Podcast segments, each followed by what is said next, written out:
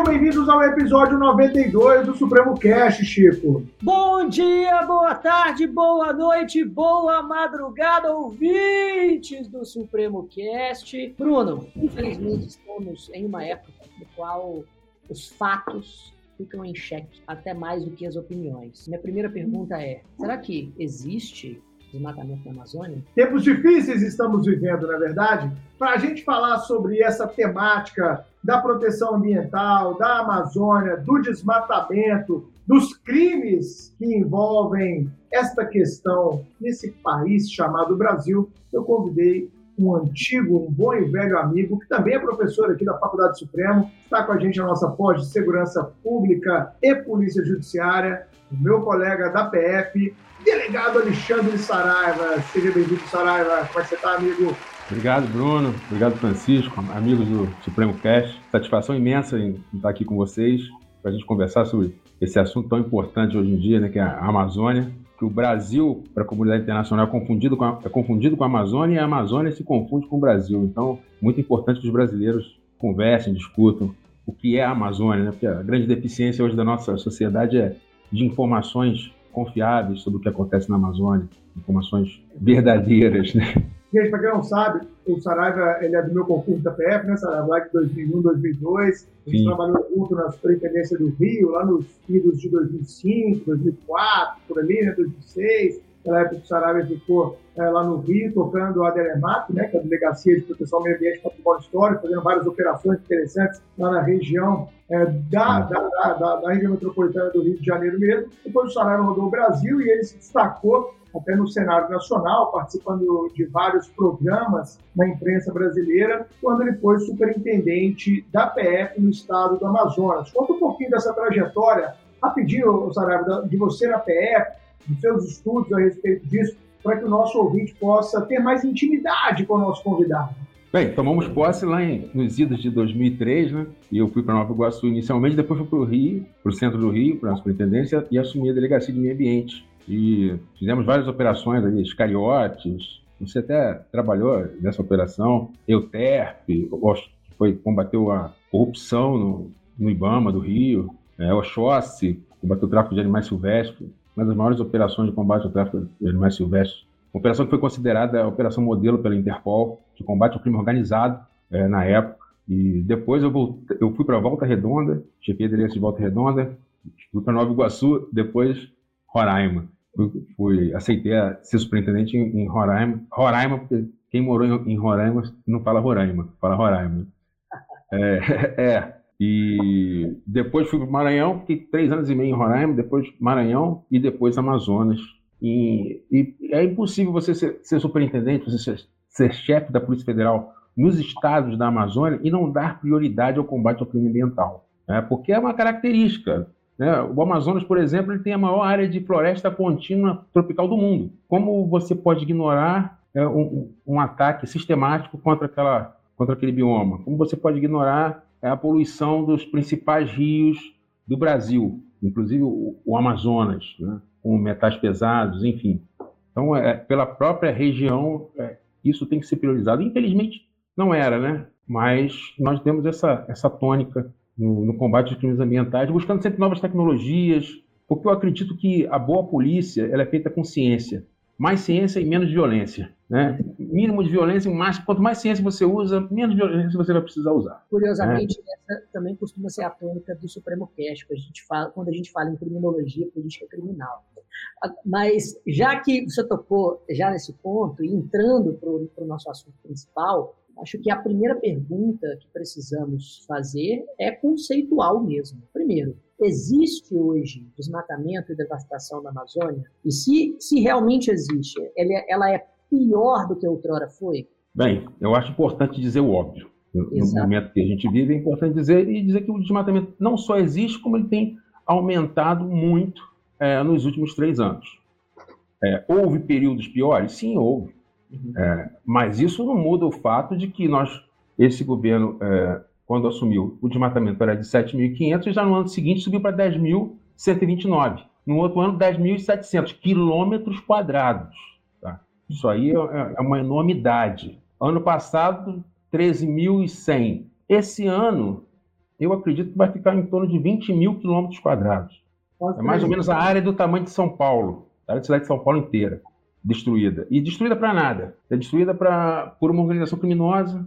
Essa era a minha pergunta, cara, exatamente para o ouvinte ter noção. É, por que se desmata? Que se desmata é um fato, o INPE está aí para nos mostrar dados científicos, dados de satélite. Não adianta negar o óbvio. O mundo inteiro tem acesso a satélite e só jogar satélite ali que vai ver que tem mais área degradada. Isso é evidência científica, não é opinião. Isso é dado, né, Saraiva? Então Sim. é lógico que se desmata. Agora vamos mais profundo nesse papo. Por que se desmata? É para plantar é, grãos? É para vender madeira? É para ter pastagem para gado? Qual que é a principal razão que você apurou? Você acabou de falar, se desmata para nada. Fiquei curioso. É, porque na, a dinâmica do desmatamento nas décadas de 80 e 90 era desmatamento é, soja, desmatamento gado. Havia quase que uma, uma. Era quase uma consequência lógica de uma coisa. Mas com, com o passar do tempo, o sudeste da Ásia deixou de conseguir fornecer madeira tropical dura, que é a madeira de lei, para o mercado internacional por,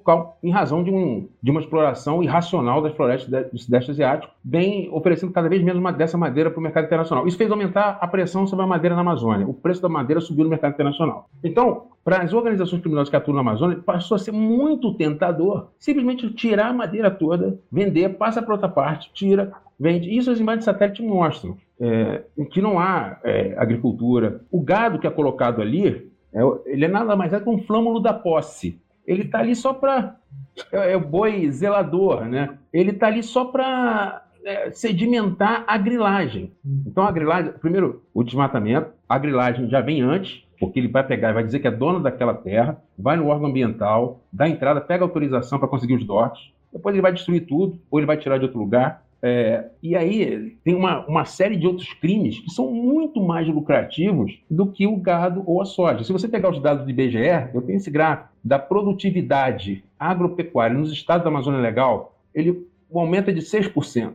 Quando você pega o desmatamento, bate quase 90% no mesmo período. Então, assim, tem um gap entre uma coisa e outra, e obviamente que você não pode jogar na conta da agricultura. Eu não estou defendendo o agronegócio brasileiro, não, que é extremamente atrasado, na minha opinião. É, Historicamente. Né? Historicamente, é. Mas hoje eles estão mudando essa concepção porque sabe que se desmatar a Amazônia vai ter chuva. E se não tiver chuva, não é negócio. É, mas quando a gente vê os representantes do agronegócio no Congresso Nacional, eles sempre estão é, na mesma linha de atuação de, de 20 anos atrás. Então, assim, é preciso que esse agronegócio responsável, e, e, e existe, que se faça ouvir. Né? Exato. Porque... Mesmo, sim, e mesmo porque o público consumidor do agronegócio hoje também demanda a, produ a produção consciente e sustentável, principalmente na Europa, é, nos países centrais. Exato. Exatamente. Porque a madeira ela é extraída por uma organização criminosa, que é diferente do agronegócio. Mas o agronegócio tem que mostrar, ó, eu não sou isso, eu não participo disso. Né? Mas enquanto isso não for feito. Só para a gente delimitar bem aqui o cast, tem uma parte hoje é, do agronegócio, como o Chico falou, que está afim mesmo de mostrar para o mundo que tem práticas de agricultura e de, de, de, de, pecuária responsáveis. Porque eles sabem que isso afeta negócio hoje. Semana passada mesmo na Europa é, soltou lá um documento é, contra é, é práticas é, no Brasil e etc. Isso prejudica, é tudo business, né, cara? Isso prejudica os negócios do agronegócio responsável. Então, os representantes precisam se atualizar para falar: olha, a gente não está desmatando, a gente está querendo a preservação da floresta, a floresta é importante por causa da questão das chuvas, a floresta é importante por causa das exportações que a gente pratica, e a gente não quer ter essa visão do mundo inteiro que o Brasil é um grande celeiro de grãos, de carne, seja lá o que for, porque desmata suas florestas. Eu vejo uma mudança de postura de, repito, parte, como você bem falou, do agro. Mas então a gente está lidando hoje, para eu resumir aqui, se eu bem entendi, para o nosso ouvinte, que hoje se desmata por causa da madeira e do valor dessa madeira no mercado internacional. Então, existem é. organizações criminosas que extraem essa madeira para ganhar dinheiro é, contrabandeando ela, é isso? Exatamente. É, tanto que a, a, União Europeia, uma das mudanças, uma das alterações que vai ocorrer agora, é justamente é, no regulamento 995, que é a importação de madeira, que a Europa sempre teve uma posição muito, muito dúbia né, sobre isso. Critica, mas compra. Né? Então, isso está mudando agora Inclusive, dois, três meses atrás, eu me reuni com três eurodeputados e, e expliquei para eles, me convidaram para uma reunião em São Paulo, expliquei para os técnicos do, do, Parlamento Europeu como acontecia o desmatamento e mostrei é, documentalmente o que estava, como chegava a madeira na Europa. Porque eles diziam assim, não, mas a madeira chega lá documentada. Pô, mas madeira documentada não é sinônimo de madeira com origem ilícita. Isso é lógico é um crime de lavagem. E aí é como o sujeito que, digamos, tem uma loja que vende carros. Os carros são furtados ou roubados, mas ele tem um esquema no Detran que ele cola um documento ali. É a mesma coisa madeira. Só que ele, ao invés do DUT, vai usar o DOF, que é o documento de origem florestal, mas porque ele não consegue circular a madeira sem o DOF. E, e é preciso uma rede de corrupção dentro do órgão estadual que emite esse documento é, para conseguir extrair a madeira. Tanto que nós já flagramos conversas de madeireiro que falam assim: o meu problema não é madeira, madeira eu tenho aqui de graça, o meu problema é DOF. Né? Então, não, excelente, já que estabelecemos que o desmatamento existe, porque os dados são estatísticos, são objetivos, estão aí a, a, olhos vistos, e que a razão desse desmatamento é principalmente a demanda por, por madeira no mercado asiático e europeu. Nunca, nunca imaginava que isso, que isso poderia ser a, a, razão. Vamos estabelecer, então, um dos pontos interno mais. Interno também, né? Interno também. Interno, interno também, exatamente. É estabelecer, então, um dos pontos mais, mais importantes do cash. Quais são, então, os desafios para se combater esse desmatamento? Por que, por que é tão difícil combater? Olha, eu diria que hoje nós temos a capacidade logística, nós temos a capacidade tecnológica e nós temos a expertise. Nós entendemos como funciona o esquema criminoso, o que foi um grande salto. É, mas existe uma. Então, em seis meses a gente acaba com o desmatamento. Hoje, se quiser. Se o governo quiser. Seis meses acaba. Mas existe uma barreira, de uma proteção política desses criminosos, em que aí é difícil ultrapassar. Existe uma proteção no poder judiciário, isso é verdade. Existem decisões que são absolutamente é, indefensáveis. Indefensáveis. Né? Por exemplo, vou citar duas o, os estados do Pará e do Mato Grosso, que historicamente são responsáveis por 50% do total do desmatamento na Amazônia, estão fora do Sistema Nacional de Controle da Madeira. E estão fora por quê? Existe uma liminar da Justiça Federal do Mato Grosso, uma liminar da Justiça Federal do Pará, que garantiram esses estados não cumprir uma determinação do Ministério do Meio Ambiente. É, na Operação Adroantos, um juiz de férias, juiz federal de férias, voltou das férias, entrou num processo de um outro juiz um habeas corpus e deu uma liminar determinando que eu, no Amazonas, ele era do Pará, entregasse para ele o maquinário e as madeiras apreendidas, sob pena de multa de 200 mil reais por dia.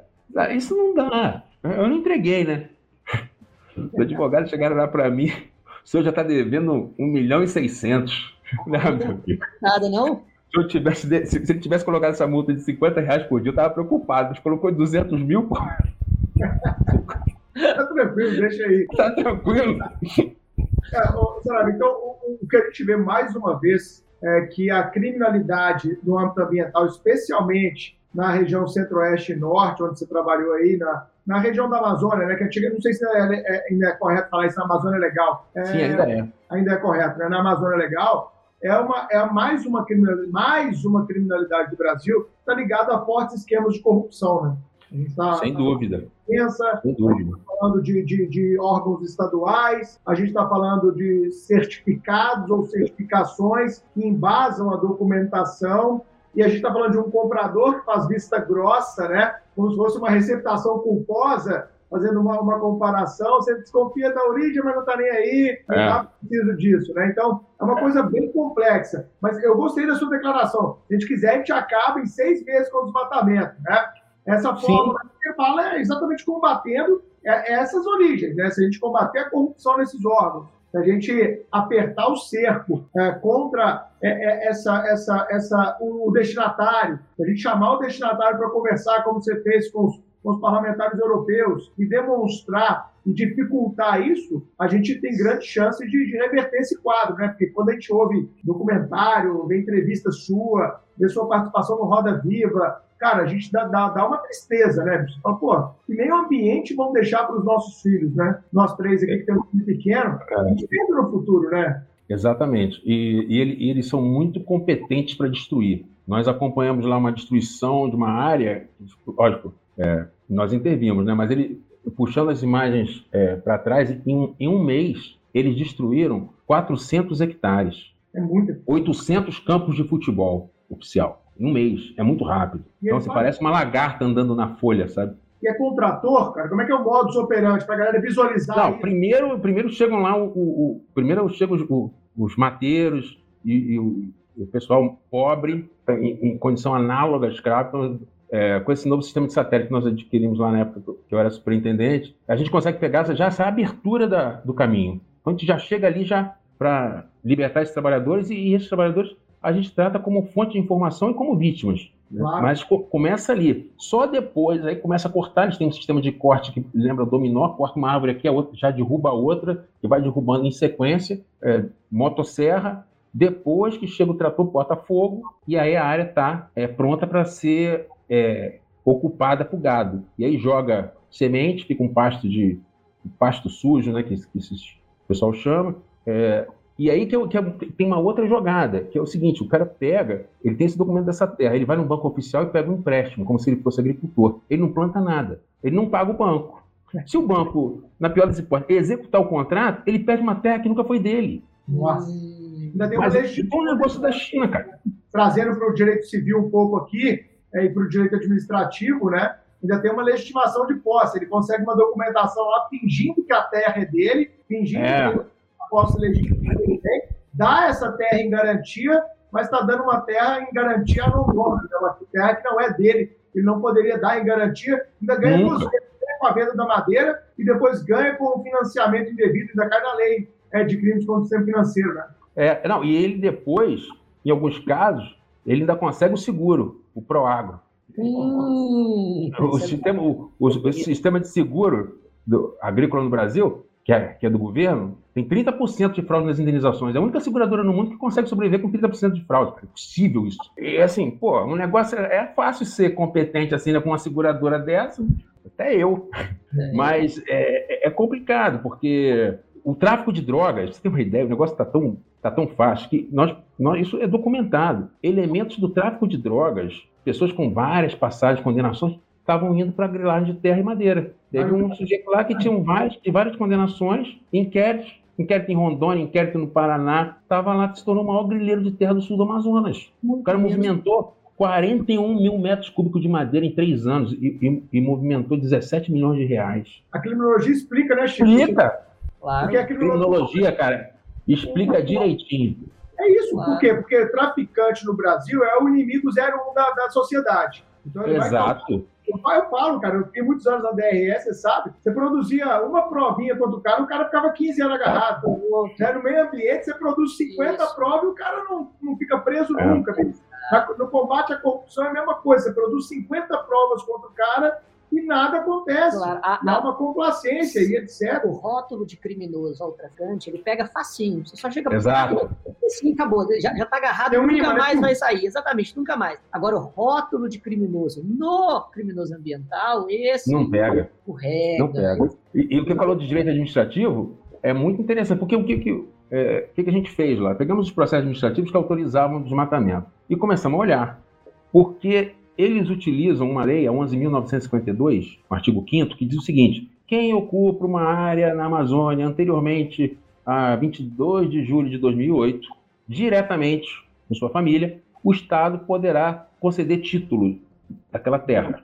Até, mil, até 1.500. Depois, no governo Temer, aumentou para 2.500 hectares. Mas é até. Então, o primeiro indício de fraude que vem nesses títulos é o seguinte: é 1499, 1498, 1.499,5, aí mudou para 2.500, aí começa a vir 2.499, 2.400. E, e teve um caso de um sujeito lá que disse que ocupava a área desde 2004, que nasceu em 1996. Ou seja, ele tinha 8 anos de idade. E quando a gente foi ver a imagem de satélite da época, é selva, fechada. Entendeu? Então, assim, botamos até o apelido dele de Mogli. É... e não é um só, não, tá? Tem vários. É piada. Aí o que, que, eu, o que, que eu digo o seguinte, ó, quer resolver o problema do desmatamento, como isso aí de quem seis meses? Faz uma auditoria nos processos administrativos que autoriza o desmatamento. E nós fizemos no Amazonas, cara. De uma semana para outra, a gente derrubou metade dos processos. De 150, o órgão ambiental, que eu chamei o presidente do, do órgão ambiental do Amazonas, falei, ó, tá aqui os laudos e as informações que os policiais fizeram. Antes, você pode me dizer, podia dizer qualquer coisa, eu não vi, eu sou incompetente, qualquer... mas agora não, o laudo está na tua mão. você faz o que você quiser contigo. No dia seguinte, ele suspendeu tudo, só no Diário Oficial. 75 planos de manejo suspensos. E aí você começa a ver os inventários florestais. Você, para tirar um plano de manejo, você tem que botar um engenheiro florestal lá para dizer quais árvores e quanto de metragem cúbica cada uma tem. É tudo cópia, cara. É não era inventário florestal, era inventando florestal. Né, cara?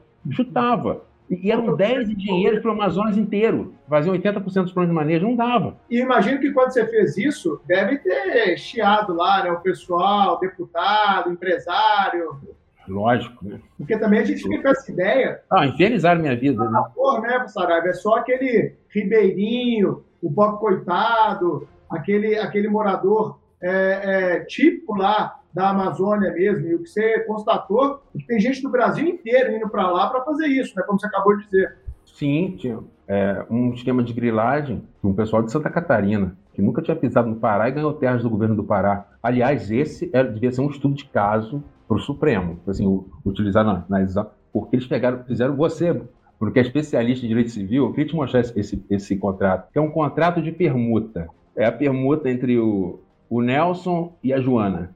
Não, o estado do Pará com a Joana, permutando a terra de Nelson. Só que Nelson não assina o contrato de permuta. Você já viu isso?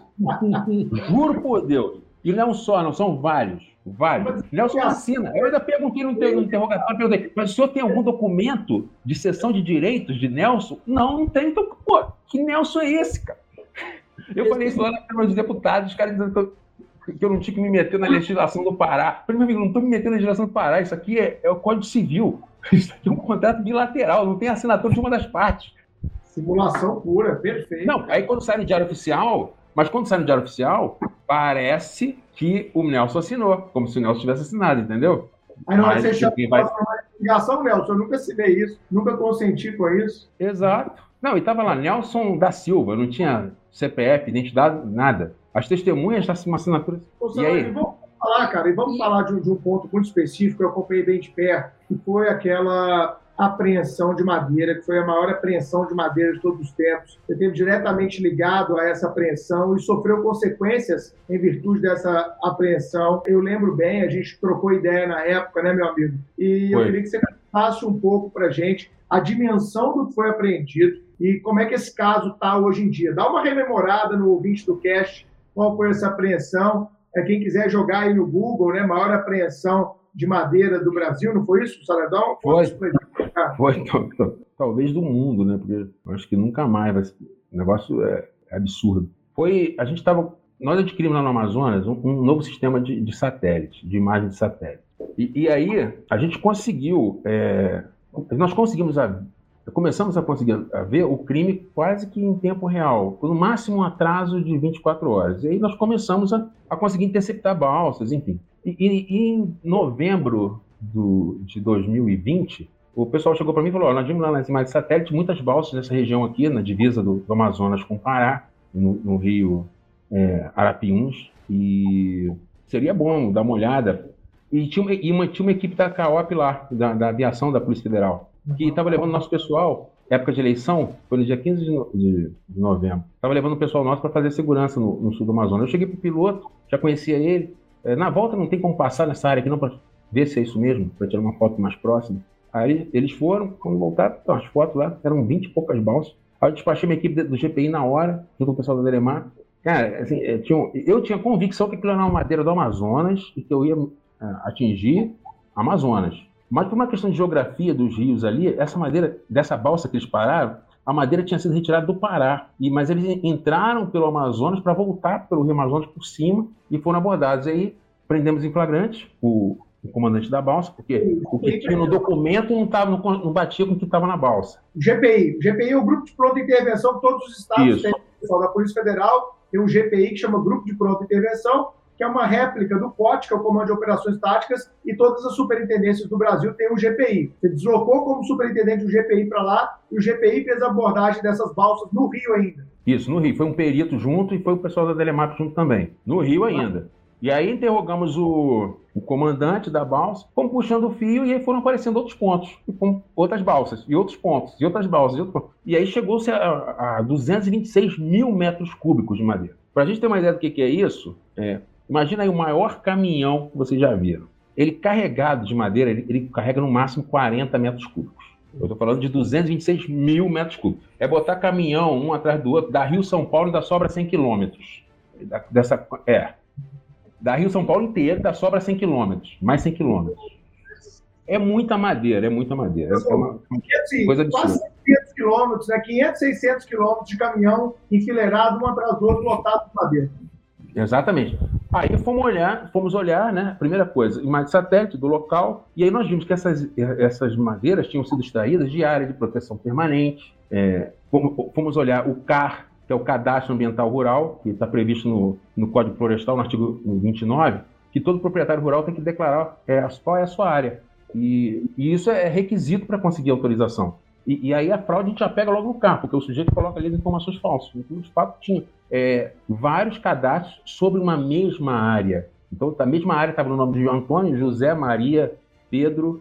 É, assim, dava para fazer uma lista de umas 30 ilegalidades é, contrárias à legislação ambiental. Não tinha como aquilo aí tá... Inclusive, essa da, no final, essa da grilagem de terras. Que foi. É... Aí acabou. Quando a gente viu isso, acabou. Quando foi estava indo tudo muito bem, mas em um determinado momento o ministro Ricardo, ex-ministro, né, na época, época o ministro Ricardo Salles foi lá na região, porque o, vários parlamentares, e aí eu falo da proteção política desse pessoal, vários parlamentares foram lá no Ministério do Meio Ambiente, pressionaram inclusive a Polícia Federal também, é, inclusive o senador Jorginho Melo, e, e aí eles foram lá e ele olhou duas toras de 70 mil, ele olhou duas e deu uma entrevista para o Estado de São Paulo, né, dizendo que foi a maior arbitrariedade da história, não a maior apreensão da história, a maior arbitrariedade da história. Falou recentemente também no, no, no podcast aí. Mas ele, uma semana depois, falou para o Madeira assim, ó, vamos nos reunir lá em Santarém, vocês podem trazer documentação que em uma semana a Polícia Federal vai resolver isso daí. E aí ele, em reunião com esse pessoal de Santa Catarina, que não é de lá, que me entregou a documentação que provava a grilagem. E aí foi na quarta-feira que eles entregaram, chegou lá na em Manaus no sábado, no final de semana fomos para a superintendência, na hora que eu. E aí juntaram aquele monte de documento, faz aquela maçaroca de papel, né? Achando que a gente vai ficar com medo, vai desanimar de olhar. Eu fui olhando, quando eu bati o olho ali, pô, tá esquisito. E aí a gente descobriu o esquema todo de grilagem, como é que era. Eles pegaram uma, um, assenta, um assentamento de 1986, que tinha sido feito pelo governo do Pará, mas não foi concluído porque ele, o assentamento Trairão ia ser é, colocado sob uma área da União. Então, na época, em 1986, o INCRA e a FUNAI impediram. Passados 32 anos, o governo do Pará falou assim, pô, vamos corrigir essa injustiça. Né? Quem comprou lá naquela época e não conseguiu ser assentado, que a gente dá uma outra área em permuta. Só que não era para o sujeito que tinha comprado em 1986. Eles pegaram esse pessoal lá de Santa Catarina e aí se criava um título de propriedade completamente falso. Várias e várias fraudes. E outra coisa, nós mandamos ofício pedindo processo administrativo de autorização de corte. O Ministério Público mandou. Ninguém responde, porque o processo administrativo não existe. E o processo administrativo, eu entendo que é uma, dentro do Estado democrático de direito, é a garantia que o cidadão tem de que o Estado está cumprindo a lei. Né? Cada servidor está agindo dentro da lei. E você pode controlar para e passo. Nos outros estados, é uma confusão. É, é em papel, é difícil ter acesso, mas no Pará nem processo existe. É um negócio assim de, de outro mundo. E todo esse desmatamento contemporâneo deve impactar os povos indígenas de forma muito significativa. Não, sem dúvida, sem dúvida. Eles são atingidos assim no primeiro momento, porque é, os indígenas precisam da floresta né, para manter o seu modo de vida. E, e vou até mais longe, acho que a floresta precisa dos indígenas. Isso também é verdade. Se a gente pega ali em, em Roraima, vai de Boa Vista para Manaus, de carro, você vai ver a devastação dos dois lados da estrada. Você só vai ver floresta quando você entrar na terra indígena Waimiri-Atruari. E aí você volta a ver floresta. E isso é uma constante na, na região amazônica. No Maranhão, por exemplo, é, o que restou de floresta amazônica ou está em terra indígena ou está em unidade de conservação.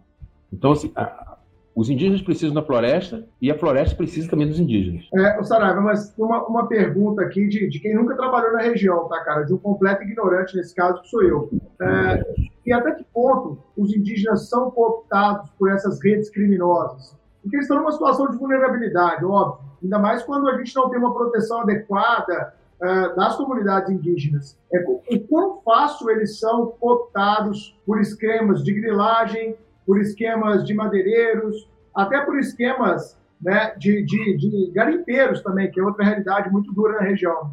É, eu não diria que eles são cooptados, eles são ameaçados e, e, e coagidos é, a colaborar. Ainda que, eventualmente, se receba algum dinheiro, mas eles recebem. Eles não têm. A vontade não é livre naquele negócio. É, os indígenas não têm opção. O madeireiro vai entrar. E porque às vezes que eles enfrentam existe morte do, e os, os, indígenas estão sempre na desvantagem em questão de armas de fogo. É, a própria presença do, do, do, branco já, já, já começa a transmitir doenças e, e já começa a desestabilizar a, a, comunidade toda. E como acontece também com os ribeirinhos. É, o ribeirinho está ali, cara, que opção que ele tem? Chegaram para algumas comunidades ribeirinhas lá e falaram assim: vamos, vocês agora vão fazer uma associação de, e nós vamos explorar a madeira com base na associação. Mas eles são laranjas, dão 5 mil reais para eles ali e, e, ganham milhões. E ele ainda acha que está fazendo, recebendo muito, né? Mas se ele não aceitar, ele morre. Então não é exatamente uma. É, cooptar não é, é uma coação, que o sujeito ou aceita ou aceita. Esse é um drama né, que a gente aqui no Sudeste, né, a gente, uma vez conversei com você, né, Saraiva, numa live, eu lembro você falando disso. É, a galera do Sudeste não tem noção do que é o Amazonas, né? Eu, eu, eu me coloco como um desses. Fui lá, sei lá, cinco, seis vezes na minha vida. Não, não sou minimamente um especialista como você. E eu acho que, talvez por esse distanciamento do centro político e do centro econômico do Brasil, poucas pessoas efetivamente se preocupam com aquele território. Você sente um descolamento da sociedade brasileira em relação à Amazônia Legal? O que você, qual a sua visão crítica social a respeito disso, amigo? Olha, eu acho que existem muitos discursos, muitas festas em prol da Amazônia, mas isso não se traduz em medidas efetivas de proteção da Amazônia. Então, assim, é, o carioca gosta muito da Amazônia tomando um chopp ali, olhando a praia no Leblon. Aí, a Amazônia, mas, mas não, não, move uma palha, sabe? É, a sociedade não se mobiliza. E a sociedade brasileira tem capacidade de mobilização, como qualquer sociedade. Nós fizemos isso várias vezes. O Brasil fez isso. Por exemplo, diretas, campanha pela direta, houve uma mobilização, a sociedade falou: não, chega, não aceito mais isso. É... e a Amazônia hoje, o território da, Amazônia é uma área sem lei, sem Estado, a, ausência de guardião, né, que é uma das causas do, do crime. Né? Então, quando o Estado, quando a população tem a percepção de que o Estado não está presente, alguém vai ocupar esse, esse vácuo de, de poder que se cria. E são as organizações criminosas que estão fazendo isso. É, e interessante que essa forma de agir, de conseguir licenças para para exploração ambiental. Isso foi utilizado também na Itália pela máfia, foi feito pela máfia, é, especialmente em Palermo, para construção é, em áreas é, historicamente é, é, relevantes ou de áreas de. Você vê que é um modo que a, as organizações criminosas elas não têm preferência por tráfico de drogas, ou madeira, ou jogo do bicho. Ou, ou... Não, vai onde tem dinheiro, meu. É, é, a, é a convergência criminosa, né? a pesca ilegal. Isso vai Milícia, acabar acontecendo. Milícia no. Milícia. Começa ofertando proteção, né, Chico? Você até recomendou o República das Milícias outro dia. O Tropa de Elite mostrou isso bem também. É, começa ofertando proteção, depois começa a cobrar do morador, depois cobra o gás, cobra a água. É, me proteger contra quem? De é. mim, te proteger de mim, né? É, Chega para o morador. Exato, exatamente. Da minha violência e da minha truculência. Exatamente. Depois de todo esse diagnóstico, talvez o nosso público angustiado, talvez tão angustiado quanto eu estou depois de ouvir esses, esses minutos, para oferecer um certo alívio, ou pelo menos para a gente ver uma, uma luz no fim do túnel, quais seriam, né, não sei se você consegue listar aqui quais seriam as políticas públicas que, direta e indiretamente, poderiam ser tomadas pelo Estado no próximo ano para combater o desmatamento da, da, Amazônia de forma efetiva e nos colocar no, no bom caminho da, da, preservação ambiental dessa área tão importante do território brasileiro. Primeiro, a premissa básica é para preservar o meio ambiente você tem que preservar o ser humano. Então, assim, tem que, é preciso que o, que o Brasil entenda que ali na Amazônia vivem milhões de brasileiros que querem ter uma qualidade de vida igual à do restante do país. Então, assim, é, não dá para chegar com um discurso purista, e isso não funciona. Né? É, a gente exporta madeira hoje por um preço ridículo, apesar da, da alta no mercado internacional, que dá muito dinheiro, mas chega, ainda assim, chega muito barato nos Estados Unidos e chega muito barato na Europa. É, tem uma ideia, o IP, e aí fazendo parênteses, uma árvore de IP, uma árvore dessa, dessa madeira, leva de 200 a 1.400 anos para se formar. Então, assim, não é um recurso tão renovável assim. Ela não é renovável. Né? Isso pode ser gerenciado em relação, tendo visto o tamanho da Amazônia, mas por que, por exemplo, não existe uma indústria moveleira na Amazônia? Existe. A gente vende a madeira em bruto, e aí chega na Europa, ela se agrega valor, ou seja, o desmatamento na Amazônia gera emprego na Europa. E aí era por isso que eu sempre critiquei muito a legislação europeia, que é o regulamento 995, que trata da importação de madeira de florestas tropicais, extremamente leniente, permissivo. É, o importador só tem que declarar a primeira vez que ele importar de quem, de quem importou, não precisa muita coisa. É, e quando a gente compara com o regulamento europeu 1760, que trata da importação de carne bovina, aí é um regulamento severo. Uhum. É, dá uma cadeia de custódia né, rigorosa. Não sou contra. Agora, não entendo por que, que não faz isso. Por que, que faz isso com o boi e não faz isso com a árvore? Se alguém quer proteger a Amazônia, é natural que se preocupe com a origem das árvores. Mas é por que, que eles não fazem isso? Porque a madeira brasileira entra na Europa como insumo para a economia deles. Sim. E, e, essa, e essa questão econômica é, é, tão interessante. O primeiro ponto que você colocou, cuidar da, da população, das pessoas que fazem parte dessa, dessa cadeia produtiva de, de, exportação. Isso me lembra um livro que eu também já recomendei aqui no, no, no Supremo Cast, chama Narconomics, Bruno, você se lembra? É um livro que, que fala sobre a economia do tráfico transnacional de drogas. Sobre, sobre uma visão puramente econômica, não criminal. E ele diz que justamente as, as políticas públicas mais exitosas do controle da droga são, são políticas de renda mínima para as famílias dos países em que a droga é, é, é, é produzida. É normalmente é, é plantada e, e, de certa forma, aquele primeiro processo de, de produção é feito. Talvez a, a mesma lógica se aplique um pouco aqui, né? A to, toda essa população que, tá, que está é, dentro desse mercado, né, da base dessa cadeia produtiva exportadora de madeira legal, muitas vezes faz isso porque não tem outras opções ou porque não tem outras opções melhores de, de, é, de enriquecer ilicitamente ou, se, ou de, de enriquecer licitamente. Ou você acha que eu estou viajando completamente nesse comentário? Não, eu acho que a questão econômica tá, é, é o pano de fundo para isso tudo. É lógico, não adianta a gente ser ingênuo e achar que é, o sujeito tem que botar comida dentro de casa. E se ele não tiver opção, ele vai é, cortar as árvores, ele vai fazer, fazer, praticar crime ambiental. E ele está ele tá na base da cadeia alimentar da, do crime. Tá, é, o, é, o, é o mula do, do tráfico, é esse cara. É... Diminuir essa então, vulnerabilidade, né, Saraiva? A primeira medida, então, diminuição da vulnerabilidade das pessoas que lá estão e que podem facilmente ser colaboradores, como você colocou, dessa grande rede criminosa. E a segunda medida que você falou, é, Saraiva, é exatamente política internacional. É o Itamaraty, né? É pressão internacional. Peraí, vocês estão vindo aqui enchendo o saco, a gente está desmatando a Amazônia? O que vocês vão fazer internamente para diminuir é. o desmatamento da Amazônia? E não aquele discurso fácil de que ah, a Europa já destruiu todas as suas florestas e agora quer que a gente preserve a nossa. Não, é. Isso, isso, não tem sentido, né? Porque a Europa destruiu as florestas quando estava na Idade Média. É outra humanidade. Não dá para comparar. É, hoje Exato. a gente não tem o direito de fazer isso. Né? Exato. Ou não, exatamente. Ou, e, e, esse, e esse raciocínio é, cai numa falácia muito, muito pueril, que é a falácia de que, atualmente, na, na, na, economia 4.0, na era da informação, os países precisam destruir as florestas para poder enriquecer. Não, não, hoje se enriquece com, com tecnologia, com tecnologia é, é, eletrônica, e que não precisa é. necessariamente da, da, da, destruição ambiental. Gente não está assim, a revolução industrial, não. É porque é, o negócio tem, é muito intrincado, né? Por exemplo, é, um país, a gente tem que investir em ciência, porque a maior riqueza da Amazônia é, é biológica, são genes. São genes que tem ali, dos micro-organismos, das plantas. Então, um genezinho daquele ali pode ser a cura para uma doença. É um mercado bilionário, bilionário. E de, provavelmente já existem micro-organismos e, e, outros seres vivos que foram extintos e que a gente nem vai saber que existiu. Então, isso que você está jogando fora é uma riqueza genética que, que a natureza levou milhões de anos para conseguir essa combinação. E a gente está jogando fora. Então, a, a, riqueza do próximo século certamente será a, a biológica. Né?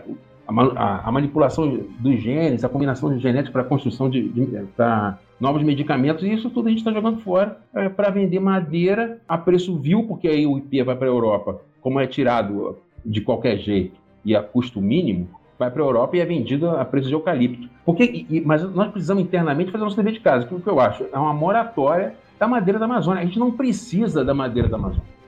Né? Uma árvore daquela que levou 200 até 1.400 anos para se formar, ela é muito mais importante como árvore do que como uma mesa de jantar na nossa sala, como, do que como um deck para a nossa piscina, do que isso a gente pode usar eucalipto, pinos.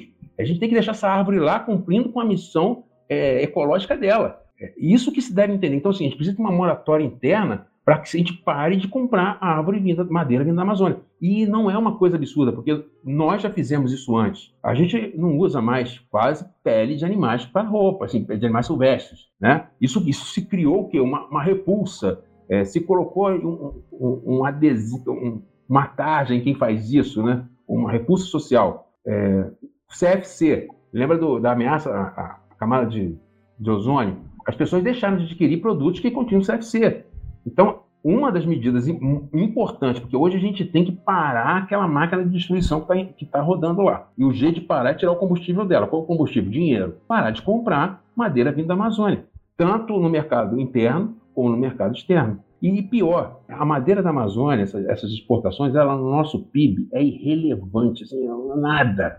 A madeira plantada, que é o pinus e o eucalipto, tem assim uma, uma relevância, sim, é, mas a madeira da Amazônia, ela só serve para lançar carbono na atmosfera e pior, daquela, daquela, daquela árvore que está ali, a gente desperdiça 75% dela, só, só aproveita 25% da tora. Assim, é um negócio louco, louco é, tudo errado. É uma exploração absolutamente predatória, sem qualquer é, visão social e econômica. É, é, é, o lucro pelo lucro, a destruição pela destruição, a, a destruição pela destruição, sem qualquer é, recurso técnico, político, econômico, sem nenhum projeto, né, cara? É uma coisa abandonada, sem projeto do Estado. E eu já estou na torcida aqui, viu, Chico, para que o Saraiva seja o futuro ministro do Meio Ambiente. Né? Já foi cogitado uma certa época aí, é fácil entender porque ele não foi, mas quem sabe no futuro próximo, Saraiva para ministro do Meio Ambiente. Vai contrariar muito interesse aí, mas seria ótimo. É nação, né, Sarah?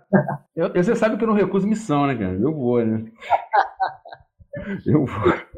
Bom, Chico, esse episódio foi fantástico. A gente descobriu muita coisa que a gente não sabia. Eu tenho certeza que você, Chico, assim como eu e os nossos ouvintes, ouvindo a experiência e os estudos, Saraiva, Chico, o Saraiva é doutor, tá? Ele é doutor, é, fez doutorado lá, na, lá no Amazonas, não foi? É, a, a Federal do Amazonas, no programa de sustentabilidade da Amazônia. Pois é, então é um estudioso sobre o tema e não apenas um prático, é um cientista dessa matéria e foi uma honra conversar com você, Sara. Mas vamos agora para a dica suprema.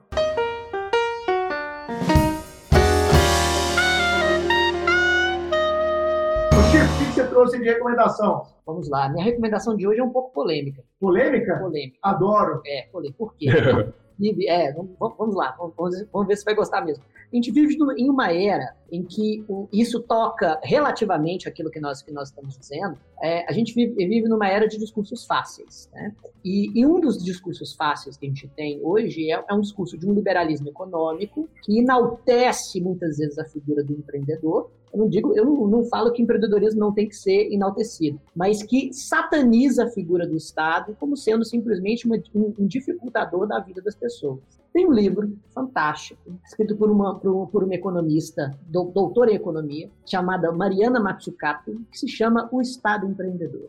E o Estado Empreendedor é um livro que visa desconstituir alguns mitos do liberalismo contemporâneo, como, por exemplo, os mitos de que as grandes empresas de tecnologia do Vale do Silício são grandes empreendimentos privados que revolucionam a vida de todas as pessoas, apesar da ajuda do Estado. Quando, na verdade, no iPhone, por exemplo, 100% das tecnologias, 100% das tecnologias do seu celular, da tecnologia básica, primária, da pesquisa primária, foi feita por entidades públicas com, com, com verba pública. O que faz o empreendedor, muitas vezes, é criar uma necessidade a partir da tecnologia que foi feita com investimento público é, utilizando-a para um fim mercadológico. Não estou dizendo que o empresário está errado, só estou, só estou falando que no mercado de hoje existe uma sinergia entre o público e o privado que muitas vezes é invisível. e que determinados discursos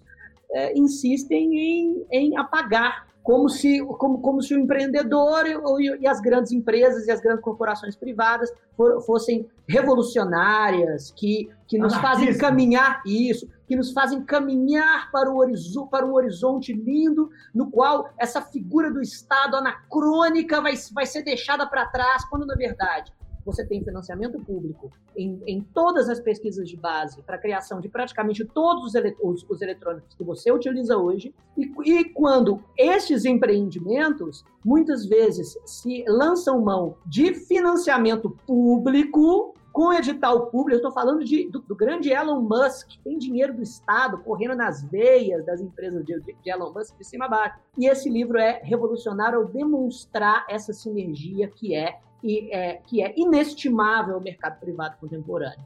O Estado empreendedor, Mariana Matsukato, para você esfregar na cara do seu amiguinho anarcocapitalista. Está anotado aqui. A, a, não sei se o Saraiva vai dar alguma dica para a gente, mas ó, eu vou indicar o perfil do meu amigo Alexandre Saraiva nas redes sociais. Ele bomba no Twitter, bomba no Instagram. Minha recomendação hoje vai ser sui generis, viu, Saraiva? Eu vou recomendar é, Alexandre Selva Saraiva no Instagram, né? No Twitter, como é que é? é Alexandre Saraiva só no Twitter? É, Delegado Saraiva. Delegado Saraiva, verdade. Delegado Saraiva. Bomba no Twitter, a galera ama o Saraiva no Twitter. Sigam lá, então, o Saraiva é sempre é, mostrando a realidade para gente, trazendo esses dados técnicos. Eu sou um grande fã seu, viu, meu amigo? Agora. Obrigado, meu amigo. É recíproco. Coisa que você leu, que você viu ultimamente, que você gostaria de compartilhar com a gente, cara? Ó, sobre o tema, para fechar o tema, para entender essa questão, foi o primeiro livro que eu li, assim, já me deu um choque. Foi A Ferro e Fogo escrito por Warren Dean. É um americano, é um brasilianista, era, né, falecido, infelizmente, e que ele narra a destruição da Mata Atlântica. Como foi destruída? Vem mostrando passo a passo disso daí. E é interessante que se a gente pega alguns trechos do livro e tira lá Mata Atlântica e coloca Amazônia entrega para uma pessoa, ela vai achar que é Amazônia, de tão atual. Então, assim, a gente não evoluiu nada como sociedade, nossa relação com, com o meio ambiente, com a floresta. Isso aconteceu 80 anos atrás, 100 anos atrás, que ele vem trazendo desde a época é, do Império. Aqui no é, até um pouco antes. É, não, no Sudeste, a Mata Atlântica, ela vinha aqui, né, do, do litoral, descendo.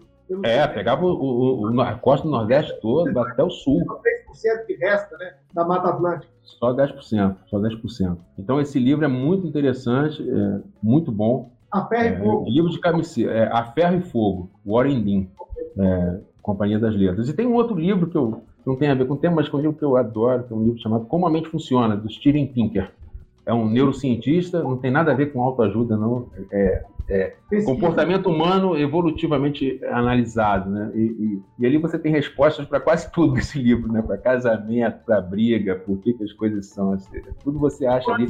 Sobre... Né? É. é. Como a mente funciona do Steven Pinker. Eu, eu gosto muito desse, desse autor.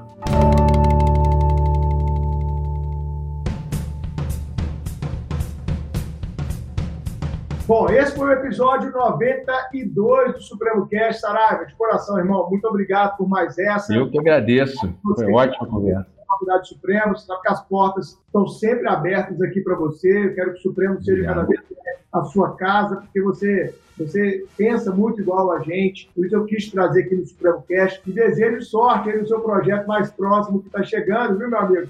Obrigado. Pode nosso apoio, nosso carinho aqui, né, Chico? Exatamente. Acho que esse tema é muito importante. Não, não poderia receber um especialista melhor e eu, eu, tenho certeza que muitos ouvintes, se não, se não estavam indignados, agora, agora estão e vão se voltar, como você disse, a sua última dica para o consumo consciente, ou pelo menos tentar né, contribuir para a criação de uma mentalidade de preservação da Amazônia e da nossa riqueza natural. Muito obrigado pelo cast. Eu que agradeço, Francisco. Obrigado aí, Francisco Bruno. Valeu, gente. Até Valeu. o próximo episódio. Valeu, tchau. Um abraço a todos. Tchau.